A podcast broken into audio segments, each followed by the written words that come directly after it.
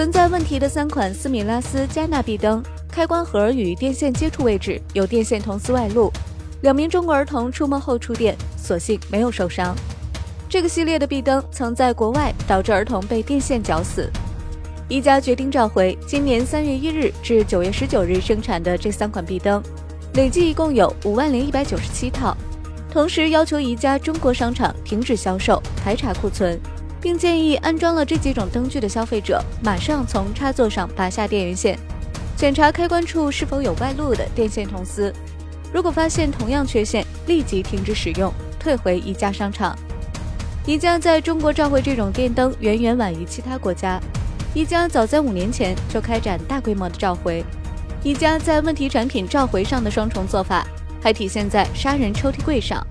一种由于存在设计缺陷，容易倾倒的抽屉柜儿。在美国和加拿大压死多名儿童后，宜家马上宣布召回北美地区的问题抽屉柜儿，但对中国市场上的同款产品却迟迟没有动静。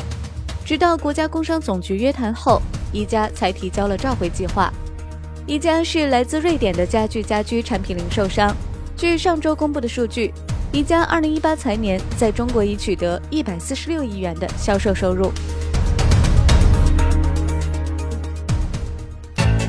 界面财经大事件，了解全球财经要闻。